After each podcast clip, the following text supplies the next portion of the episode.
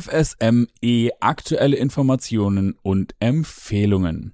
In der warmen Jahreszeit treten auch FSME-Erkrankungsfälle wieder auf. Welches sind die Risikogebiete? Welche Präventionsmaßnahmen gelten als vielversprechend? Und wie sinnvoll sind Impfungen bei Kindern, Jugendlichen und Erwachsenen? Die evidence-based Antworten auf diese Fragen und einige mehr findet ihr in dieser Episode unseres Podcasts. Und wenn ihr zu diesem Thema weiterführende Informationen sucht, werdet ihr auf unserer Website fündig. Dort gibt es dann einen Fachbeitrag zu diesem Thema und außerdem findet ihr in den Shownotes eine E-Mail-Adresse für Fragen, auf die wir noch keine Antwort gegeben haben. Und nun wünschen wir interessante Einblicke und gute Unterhaltung. Viel Spaß! Impfen mit Sinn und Verstand. Der Podcast des Vereins Ärztinnen und Ärzte für individuelle Impfentscheidung. Moin und herzlich willkommen hier in diesem grandiosen Podcast Impfen mit Sinn und Verstand. Und darum geht's natürlich auch in dieser Folge. Ihr habt es im Titel gelesen, FSME. Ich bin kein Arzt, kein Mediziner. Dafür brauchen wir hier den Sachverstand. Und deshalb begrüßen wir herzlich wie immer an dieser Stelle Dr. Alexander Konietzki. Moin, lieber Alex, hier bei dir, bei mir, bei uns im Podcast. Moin. Hallo Hauke, liebe Grüße aus Hamburg. Wir sind hier ganz im Norden und da sind wir auch eigentlich mitten im Thema. Und zwar, wir haben es auch schon auf der Website, an dieser Stelle sei nochmal darauf hingewiesen, auf der Website gibt es zu diesem Thema auch einen Fachartikel. Also wer lieber liest und sehr detailliert statt es zu hören, der kann das sofort auch dort lesen. Für alle anderen dröseln wir das Thema jetzt ein bisschen auf. FSME, Frühsommer Meningoenzephalitis. Wenn ich das noch drei, vier Mal vorlese, dann kenne ich das. Also es geht um diese Zeckenbiss-Übertragungsgeschichte. Das ist so ein kleines Schreckensgespenst, das bei uns immer mal wieder äh, durch die besorgten ähm, Köpfe getragen wird. Und immer dann, wenn es Richtung Sommer geht, dann wird das aktuell. Erklär mal ein bisschen was zum Thema. Warum ist es aktuell überhaupt ein Warum, warum sucht sich dieses Zeckentier immer den Sommer aus? Naja, es braucht eine gewisse Gradzahl, um aktiv zu werden. Wir, wir sind ja gleich warme Tiere, also wir als Mensch. Und äh, die Zecke ist es äh, eher nicht, gehört eher der, ja, wie Insekten auch. Ne? Wenn es warm wird, werden die agil und wenn es kalt wird, ziehen die sich irgendwie zurück und versuchen nicht zu erfrieren. Ähm, bei der Frühsommer-Meningoenzephalitis ähm, steckt ja in diesem Wort eigentlich auch alles drin, was man braucht, um zu verstehen, wo greift diese Erkrankung an und wann tritt sie auf. Nämlich im Frühsommer am häufigsten anscheinend. Und äh, welche Gebiete werden quasi im Menschen betroffen sein? Ähm, das ist dann die, die Hirnhaut oder eben das Gehirn. Und die gute Nachricht vorweg, nur in ungefähr fünf Prozent der Fälle wird das Ganze überhaupt klinisch relevant für den Menschen. Das heißt, dieses Vollbild ähm, entwickelt sich tatsächlich ganz, ganz selten, denn auch von den fünf Prozent entwickeln nicht alle diese Frühsommer-Meningoenzephalitis mit der Hirnbeteiligung, sondern äh, zunächst einmal grippale Infektzeichen. Übertragen wird das ja nun von der Zecke, das ist der gemeine Holzbock. Schieß los. Moment, lass mich da ganz kurz zwischen der gemeine Holzbock, da kommen wir gleich hin für dich als Mediziner ist Meningoenzephalitis natürlich auch gleich eine körperliche Verortung. Für mich als Mathematiker nicht so sehr. Deswegen hm, die Frage, was genau tut es denn? Also wenn dieser Zeckenbiss, dieses, was ist das eigentlich? Ein Virus, ein Bakterium, was wird da übertragen? Und was macht es denn, wenn es ganz blöd läuft? Weil das ist ja, das müssen wir vielleicht einmal erklären. Also wenn, wenn ich komplett falsch abbiege jedes Mal und es läuft bei mir richtig bescheuert, äh, was passiert dann? Also genau, es ist ein Virus, gehört zu den Flaviviren.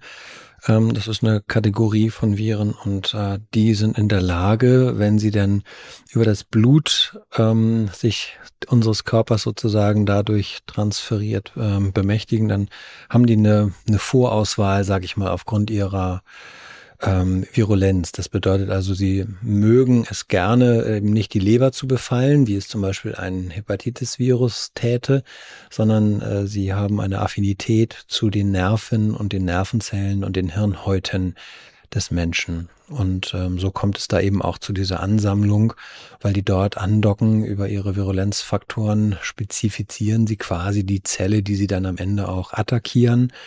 Da docken sie am besten an, werden quasi wie so eine Art Filter im Gehirn dann aussortiert, in Anführungsstrichen, und dort vermehrt auch abgefangen, weil das einfach wie so ein Schlüssel-Schloss-Prinzip immer wieder passig ist. Und so kommt es dann eben dazu, dass wir eher die Hirnhäute und das Gehirn bei dieser Erkrankung infiziert äh, bekommen. Und das ist natürlich schon so, dadurch, dass es sich um ein Virus handelt.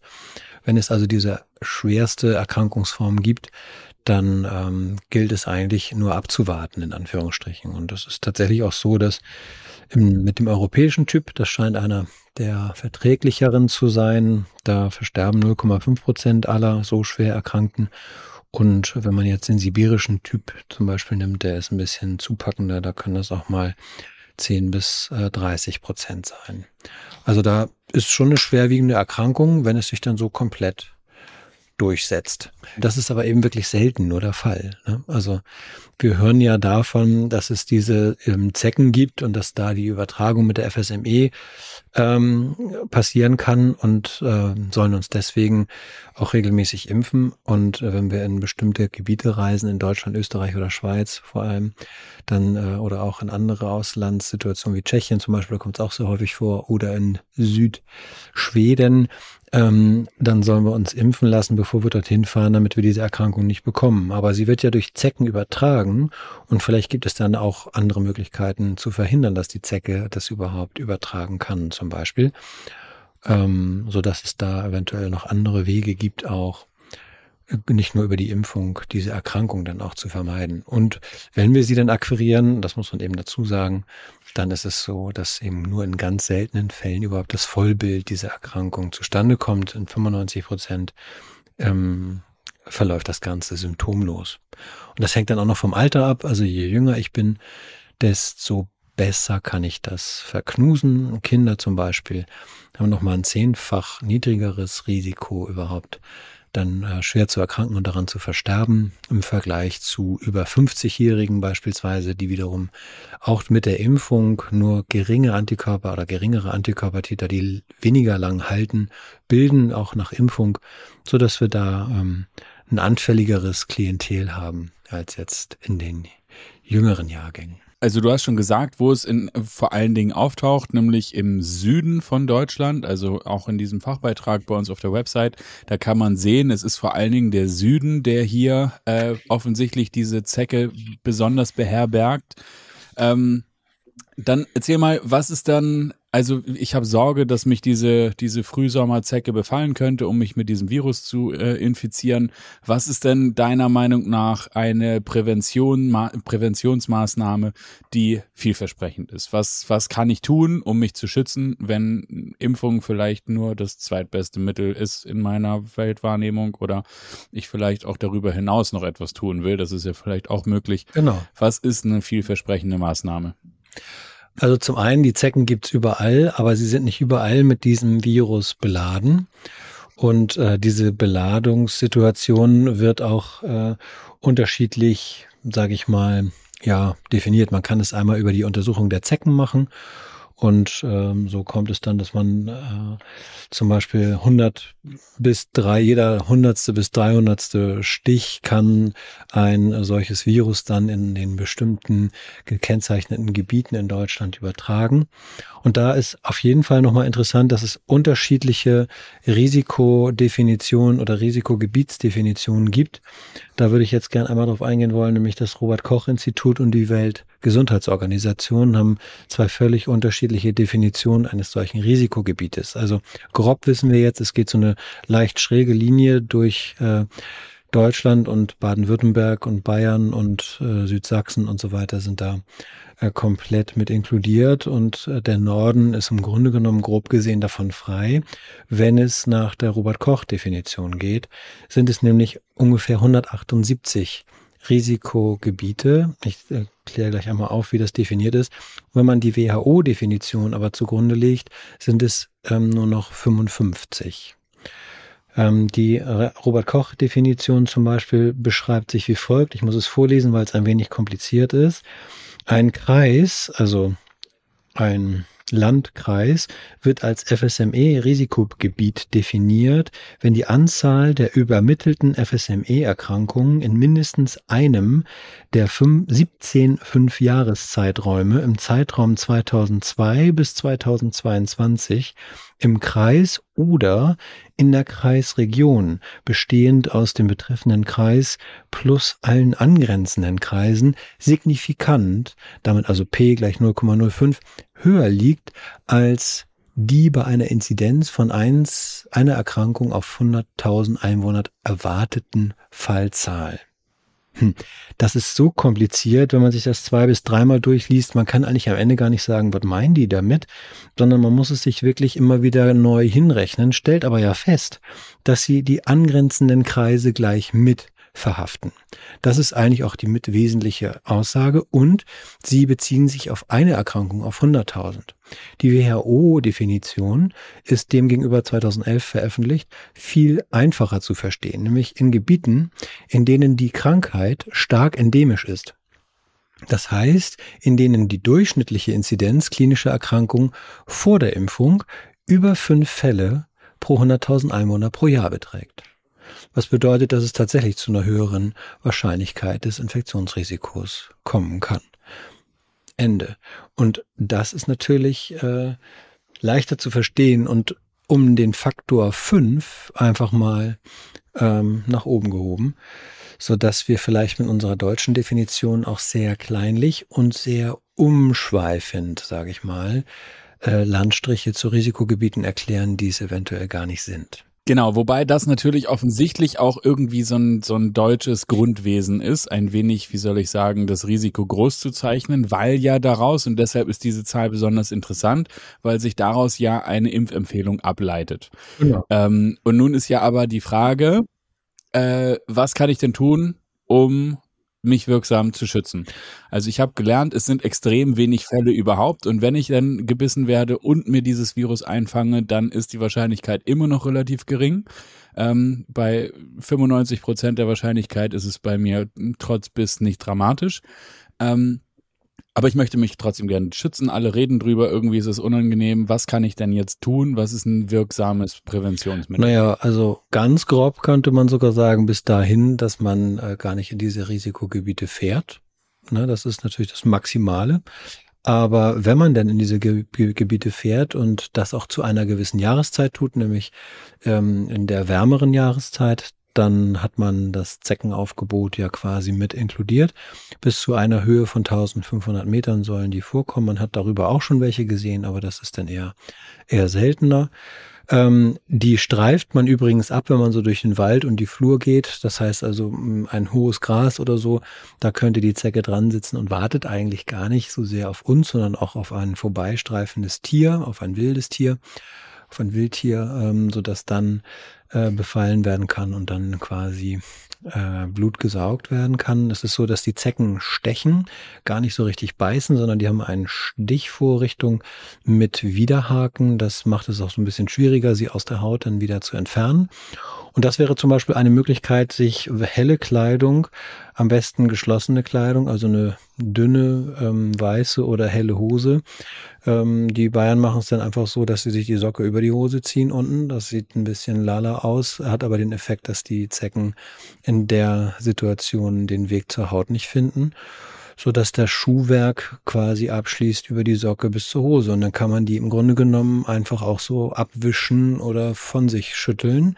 Das wäre einfach. Und dann gibt es tatsächlich wirksame Repellents, so heißen sie. Das sind Dinge, die man auf die Haut auftragen kann. Also wenn man gerne dann mit kurzer Hose oder Kleid oder Rock oder wie auch immer da wandern gehen möchte, kann man das auch tun dann bedarf es dieser Repellents, dieser auf die Haut aufzutragenden Geruchs, ähm, quasi Verbreiter, die der Zecke signalisieren, äh, hier, das schmeckt nicht. Und die funktionieren tatsächlich so gut, dass die Zecken auch schnell von uns wieder ablassen.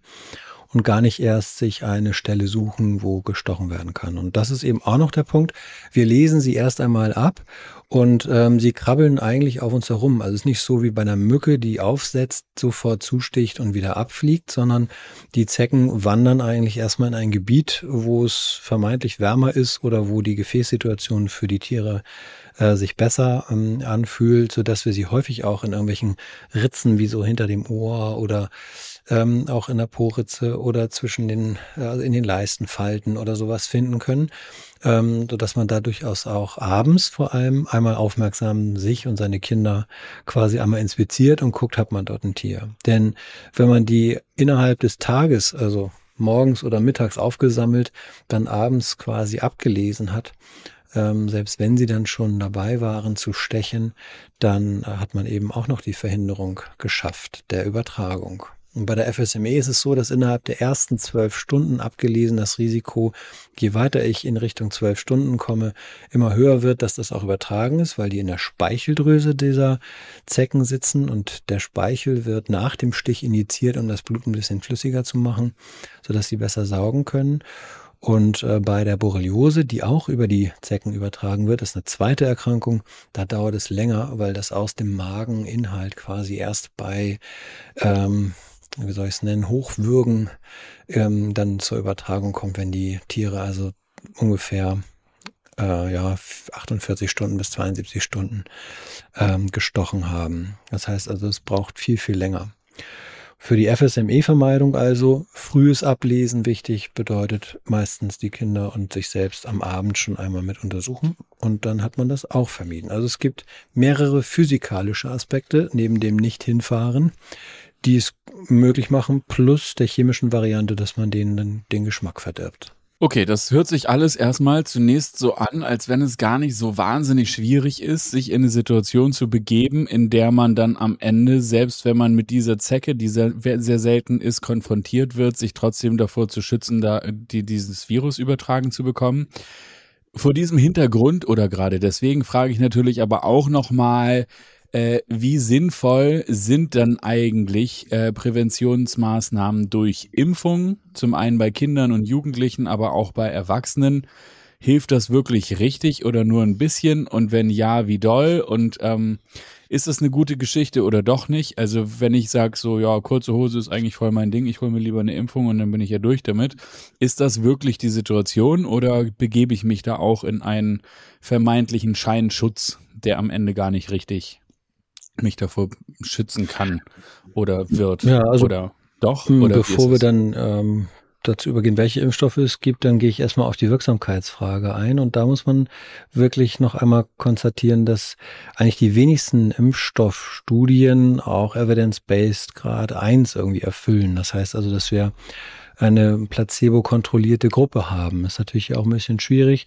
Es würde wahrscheinlich sehr lange dauern, aber es ist nicht unbedingt unmöglich, überhaupt mal zu gucken, was passiert denn, wenn sich eine Personengruppe, wie eben gerade beschrieben, einfach nur verhält und wie, was passiert mit einer Gruppe, die diese physikalischen Maßnahmen gar nicht betreibt plus Repellent, sondern sich nur impft und was passiert eigentlich mit einer Gruppe, die das kombiniert ähm, gibt es da Unterschiede. Das wurde nie sauber untersucht. Also es gibt keine sogenannten RCTs, keine randomisiert kontrollierten Studien, die das jemals ähm, überprüft hätten, sodass man den Effekt der Impfung für das Auftreten der Symptome einer Krankheit gar nicht untersucht hat bisher.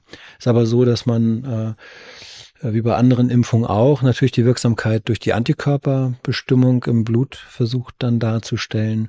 Und da ist es schon so, dass man eben unterschiedliche Ergebnisse bekommt. So wie ich das eben auch schon angedeutet hatte, hängt das stark vom Alter ab. Die über 50-Jährigen sind anscheinend nicht so gut in der Lage, mit äh, einer Impfung auch nach dem Booster langanhaltend einen Schutz hinzubekommen.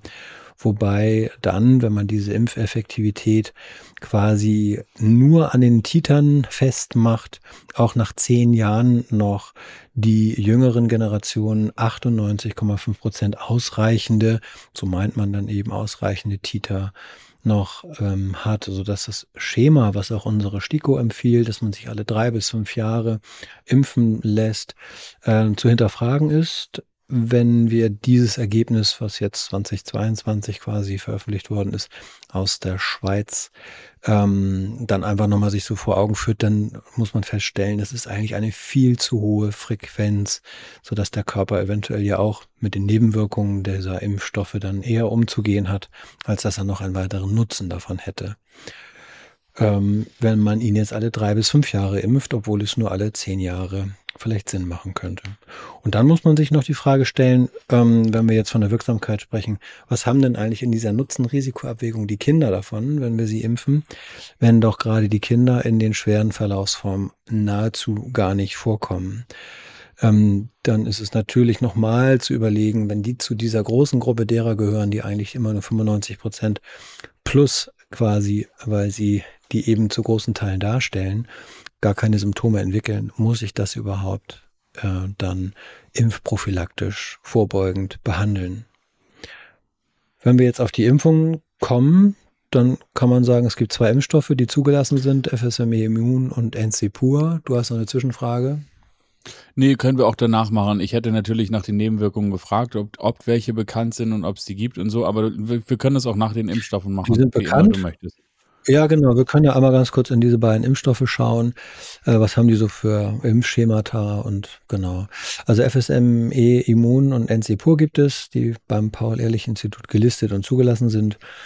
Und ähm, das FSME Immun zum Beispiel, das kann man mit drei Spritzen in eine dann eben gut mit Antikörper ausgebildete Immunität äh, beitragend dazu überführen. Das wäre also die erste Impfung, dann ein bis drei Monate Pause, die zweite Impfung, dann fünf bis zwölf Monate Pause, dann die dritte Impfung.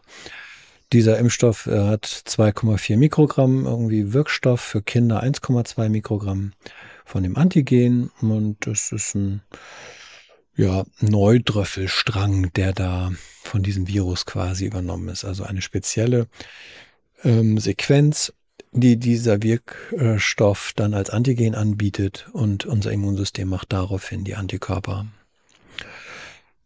Ähm, minimal kann das Spor Spuren von Formaldehyd noch enthalten. Ja, das liegt daran, dass die Abtötung der Viren äh, wichtig ist, denn das sind so ähm, ja äh, quasi angezüchtete Viren, ähm, die sich erstmal vermehren müssen und dann werden die quasi abgetötet ähm, in einer Kultur und daraus wird dann dieser Impfstoff gewonnen. Bei NC-Pur ist es so, dass wir da den K23-Strang haben und nur 1,5 Mikrogramm, also nochmal ähm, ein Mikrogramm weniger bei den Erwachsenen und 0,75 Mikrogramm bei den Kindern nur brauchen. Das wiederum kann Neomycin und Gentamicin äh, beinhalten. Das sind Breitbandantibiotika, die ähm, wahrscheinlich den Versuch machen sollen, das Ganze bakterienfrei, keimfrei zu halten. Für den erstgenannten FSME Immun haben wir ja diese ähm, äh, Dreierfolge, die gibt es hier auch. Und zwar eine und dann drei, neun Monate später die zweite und dann drei Jahre später die dritte. Also da gibt es ein ganz weit gefasstes Schema. Aber, und das ist eben meist das auch empfohlene für die, die gerne und äh, dort in die Gebiete reisen, sich schnell entschließen und sagen, ich möchte die Impfung unbedingt noch vor der Reise machen, gibt es das sogenannte 0721-Tage-Schema, sodass man relativ teleskopiert, so nenne ich das jetzt mal, weil dieser Begriff ja vielen auch schon bekannt ist, dann diese Impfung in ganz kurzer Zeit zur Vollendung bringen kann und dann braucht man allerdings noch mal eine Auffrischung ein Jahr später. Also so sind die Impfschemata und an Nebenwirkungen, äh, da gibt es äh, von Kopfschmerzen bis Übelkeit, Myalgien, also Arthralgien, Gelenkschmerzen, die tatsächlich noch im häufigen Bereich genannt werden, vor allem bei den Erwachsenen. Es gibt aber auch die Möglichkeit, dass man Fieber entwickelt bis 38. Das wird alles noch so ein bisschen als normal abgetan. Und da gibt es natürlich seltenere Dinge, wie zum Beispiel, dass Lymphknoten anschwellen können oder dass eine Überempfindlichkeit insgesamt zustande kommt. Das gilt dann schon als sehr selten. Ähm, wie auch Bauchschmerzen oder wenn man jetzt noch weiter äh, in die Tiefe schaut, gibt es eben auch die, die seltenen, bei den seltenen äh, Nebenwirkungen, auch Autoimmunerkrankungen, zum Beispiel die Multiple Sklerose wird äh, da zugesprochen, dass sich das entwickeln kann. Oder es gibt anaphylaktische Reaktionen oder auch demyelinisierende Erkrankungen. Das sind äh, wie, ja das Neuren, also Neu Nerven ähm, von ihrer Nervenscheide befreit werden, so dass es dann auch zu Lähmung kommen kann. Es kann das Guillain-Barré-Syndrom auftreten, was wir auch schon mal erwähnt hatten. Ähm, also auch durchaus hartnäckige und auch andauernde, aber natürlich sehr seltene Nebenwirkungen, die allerdings in einem solchen Fall verhindern würden, dass man in den Urlaub fährt. Also das ist natürlich so, dass es selten ist, aber eben nicht unmöglich. Und für die Kinder stellt sich dieses ja ähnlich dar, wenn man da auch Kopfschmerzen, Müdigkeit, Unwohlsein, Unruhe, äh, Muskelschmerzen, ähm, Unwohlsein, Lethargie, Grippeähnliche Symptome. Das alles so bei den häufigen bis sehr häufigen äh, Wahrnehmungen, vor allem auch mehr Fieber. Also die Kinder können gut das über 38 dann auch mehr fiebern, vor allem im, im Alter von ein bis zwei Jahren. Also die Enzepur-Geschichte kann im Kinderdosisbereich sehr früh schon empfohlen werden. Aber eben im seltenen Bereich haben wir dann auch Taubheitsgefühle und ja, entzündliche Erkrankung des Gehirns, da wird es dann schon interessanter, aber auch ohne Angabe von Häufigkeit, also wirklich selten. Symptome aber auch wie Gesichtslähmung oder man kann bestimmte Hauterscheinungen ähm, bekommen, das Erythema exudativum multiforme zum Beispiel oder eine Dyspnoe und Atemnotigkeit und so weiter. Also da ist das Spektrum weit, wenn wir Pech haben, eben im seltenen Bereich. Kann richtig was auftauchen, was den Urlaub dann auch verhindert. Okay. Das gehört so zu den Fragen. Habe ich die Sprache ich doch, gemacht, ne? Ja, so ein bisschen irgendwie so hätte ich doch bloß nicht gefragt. Äh, aber natürlich der entscheidende Punkt ist genau das. Ähm, nun ist natürlich die eigentliche Frage und das ist, muss dann jeder selber für sich abwägen und darum geht's ja hier auch. Das sind seltene Nebenwirkungen, aber der schwere Verlauf dieser äh, FSME ist eben auch äh, mhm. selten. Insofern muss jetzt jeder mit den Informationen abwägen, welches Risiko er nimmt, welches er aktiv eingeht und sagt, okay, im Übrigen mit mechanischen Präventionsmaßnahmen kann ich auch schon eine ganze Menge abfedern. Das ist ja auch schon mal eine gute Aussage. Ähm, da wäre nämlich das, die letzte Frage, bevor ich dann nochmal darauf hinweisen würde, dass wir natürlich auch einen sehr umfangreichen, ausführlichen und detaillierten Fachbeitrag bei uns auf der Webseite haben die Website natürlich in den Shownotes ähm, verlinkt. Aber Alex, was ist denn deine Empfehlung? Was ist eine gute Idee, wenn ich Sorge habe, dass hier mir etwas Schlimmes widerfahren kann, wenn mich die Zecke trifft? Ja, also man darf ja auch nicht ganz vergessen, dass es immer noch auch darum geht, ähm, zu 10 bis 30 Prozent übertragen die die Borreliose. Das heißt, das ist ein viel häufigeres Ereignis. Und damit ist das Ablesen der Zecke eigentlich grundsätzlich das Entscheidende, weil diese Erkrankung lässt sich nicht verimpfen. Da kann man dann nur antibiotisch behandeln. Bei Kindern ist das ein Stück weit einfacher, weil sie ein bisschen klarer mit den Symptomen rüberkommen meistens. Und beim Erwachsenen kann das eben sein, dass der jahrelang nichts merkt, aber irgendwann Kniegelenksbeschwerden kriegt oder äh, eine Parese im Gesicht und so und man weiß nicht genau, was es ist oder hat ständig Kopfschmerzen und man kommt irgendwie nicht drauf. Und die Kinder tragen das äh, ein bisschen mehr so auf der Haut und äh, oder aber entwickeln schneller diese ähm, Gesichtsnervenlähmung zum Beispiel, die es dann auch bei der Borreliose geben kann. Und äh, dann muss man antibiotisch behandeln beispielsweise. Diese Möglichkeit hast du bei der FSME ja nicht. Das ist eine rein symptomatische Behandlung. Das heißt, derjenige, der dann Symptome entwickelt, die in Richtung, ähm, ja, wie soll ich sagen, grippale Infektzeichen und so weiter geht, den würde man erstmal symptomatisch dann dadurch begleiten, ne, mit Kopfschmerz, ähm, Tabletten oder ähnlichen ähm, alternativen Möglichkeiten. Und wenn es dann richtig aktiv wird, das heißt also die Meningoenzephalitis dazu kommt, dann wird man ihn intensivmedizinisch begleiten müssen und gucken, was braucht er da? Braucht er kreislaufstabilisierende Medikamente oder braucht er viel Flüssigkeit, um äh, einfach gut klarzukommen? Oder muss man ihn sogar sedieren, weil die Schmerzen so stark sind? Oder, oder, oder. Das sind dann Sachen, wo man dann wirklich ähm, ernst, eine ernstzunehmende Erkrankung vor sich hat, die Gott sei Dank ja wirklich selten vorkommt nimmt, wie wir jetzt wissen. Denn die Fälle, die jetzt zum Beispiel ein Risikogebiet auszeichnen, das sind nicht die schweren Fälle, sondern das sind die Fälle, die in die Klinik gegangen sind, vielleicht auch mit Kopfschmerzen, die dann daraufhin untersucht worden sind und das Vollbild aber nie entwickelt haben, aber bei denen man dieses Virus eben festgestellt hat, so dass man dann sagen kann, ja, wir wissen, der hatte im Liquor oder in seinem Blutspiegel diese Virenantikörper in vermehrter Zahl, so dass ich sagen kann, der hat diese Erkrankung gehabt. Oder man macht es über die PCR, dass man Virusbestandteile dann eben versucht nachzuweisen. Und so kommt ja dann äh, die Nummerierung zustande. Aha, das ist in diesem Gebiet hier endemisch, also direkt vor Ort aufgetaucht. Und das konnten wir jetzt hier nachweisen, aber es das heißt nicht, dass das immer gleich ein schwerer Fall ist. Das heißt, diese Risikogebiete an sich, ähm, ja, ist die Definition, wie gesagt, schwer zu fassen, weil es diese schweren Verläufe einfach auch selten gibt. Ja, und wenn wir jetzt einfach nochmal so kritisch daran gehen würden wollen, dann fragt man sich natürlich, warum haben wir nicht einfach in Deutschland die WHO-Definition übernommen? Was ist der Hintergrund? Das kann ich Ihnen gar nicht ganz genau sagen.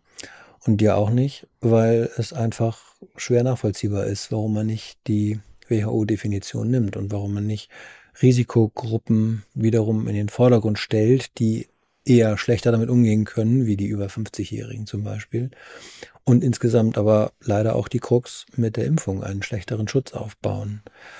Ähm, dass man da einfach den Fokus drauf setzt und sagt, ihr müsst auf jeden Fall die physikalischen äh, Maßnahmen, die chemischen Maßnahmen und vielleicht eben auch häufiger die Impfung in Kauf nehmen, als es jetzt kleinere Kinder bräuchten.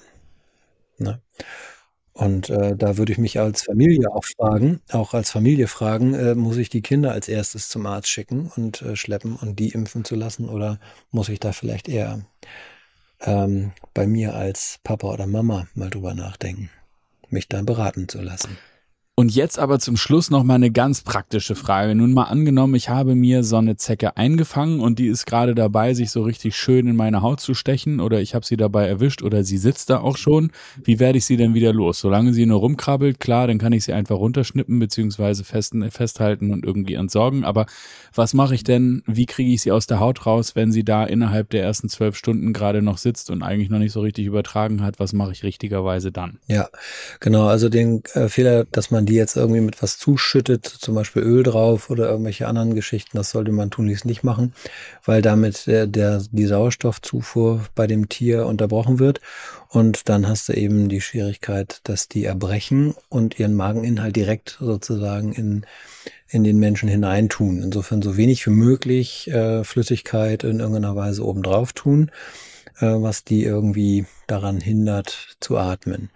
Sondern ich würde sie auch nicht äh, fassen und drehen. Wir haben ja jetzt gelernt, das ist ein Stichkanal, der also ein Stichrohr, was eingebracht wird in die Haut, was so an der Seite kleine nach oben stehende, dann also in die Rückwärtsbewegung bestehende Widerhaken hat.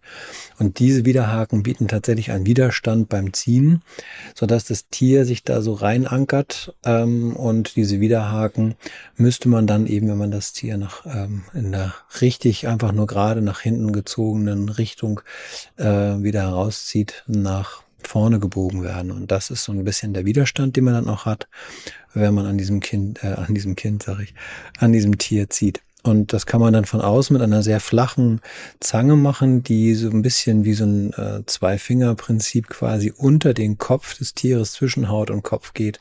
Und dann zieht man das Ganze einfach nach ähm, hinten außen weg. Oder aber, und das ist ein sehr geschicktes System, es gibt so ein Ösensystem, wo sich die äh, die Kopf-Stichkanalsituation so ein bisschen einfädelt und das streicht man dann einfach über die Haut hinweg und hat damit die Zecke im Grunde genommen dadurch, dass sie sich immer weiter zuspitzend in diesem Einfädelsystem dort fängt, dann erwischt und zieht sie einfach nur raus. Also so wenig wie möglich externe Manipulation. Sind das diese Zeckenkarten, ja. die man so hat? Sieht aus wie eine Scheck Scheckkarte und hat so ein wie so ein wie so ein genau, Schnipsi an der Seite. Genau. Ja, Ja, genau. Und der hat so ein zulaufendes Schnabelsystem, so würde ich das jetzt mal sagen. Ja, ja, genau. Ähm, genau, was so ein bisschen ähm, scharf ist und spitz ist, in Anführungsstrichen, weil es auch ja da drunter passen muss, auch für kleine Zecken geeignet. Und die sind auch, äh, weil sie das an der Ecke dann führen, diese Karte, hat das an der Ecke, ähm, auch geeignet für Stellen, wo man sonst nicht so richtig gut rankommt, wie zum Beispiel so verwinkelte Situationen wie zwischen Ohr und äh, Kopfhaut oder im Lidwinkel oder ähm, da hat man dann doch immer noch mal eine Chance. Ja, und wenn es gar nicht gehen will, dann müsste man eventuell dann auch einen Profi aufsuchen und sagen, komm, hilf mir mal, das Tier zu entfernen. Das ist eine Stelle, da traue ich mich nicht ran. Wunderbar. Vielen herzlichen Dank, lieber Alex, hier für die Einordnung des Themas und auch für diesen praktischen Hinweis. Und ich danke dir da draußen fürs Interesse. Weiterführende Informationen findest du unten bei uns in den Show Notes. Die E-Mail, äh, die E-Mail ist auch verlinkt, genau, wo du, wo du uns noch Fragen hinschreiben kannst für den Fall, dass du eine hast, die wir hier nicht beantwortet haben. Und darüber hinaus aber auch unsere Website und dort gibt es einen Fachbeitrag und da sind ganz viele Statistiken und alle möglichen Quellenangaben auch verlinkt. Insofern ähm, für den eifrigen, interessierten ähm, Recherche äh, liebenden Menschen dieses Themas, der findet dort ganz viel. Ich danke dir, Alex. Ich danke dir fürs Interesse da draußen und würde sagen, bis zum nächsten Mal. Tschüss. Tschüss. Bis dahin, Hauke. Wenn dich dieses Thema noch weiter interessiert, dann findest du unten in den Shownotes einen Link zu unserer Website. Auf der Website findest du jede Menge Fach- und Sachbeiträge zu genau diesem Thema, genau wie eine E-Mail-Adresse. Du kannst uns deine Frage auch direkt stellen. Wir freuen uns auf dich das nächste Mal und wenn du garantiert keine weitere Episode dieses Podcasts verpassen willst, dann abonnier doch diesen Kanal und auch eine Bewertung würde uns sehr helfen. Wir danken dir für dein Interesse und bis zum nächsten Mal. Tschüss.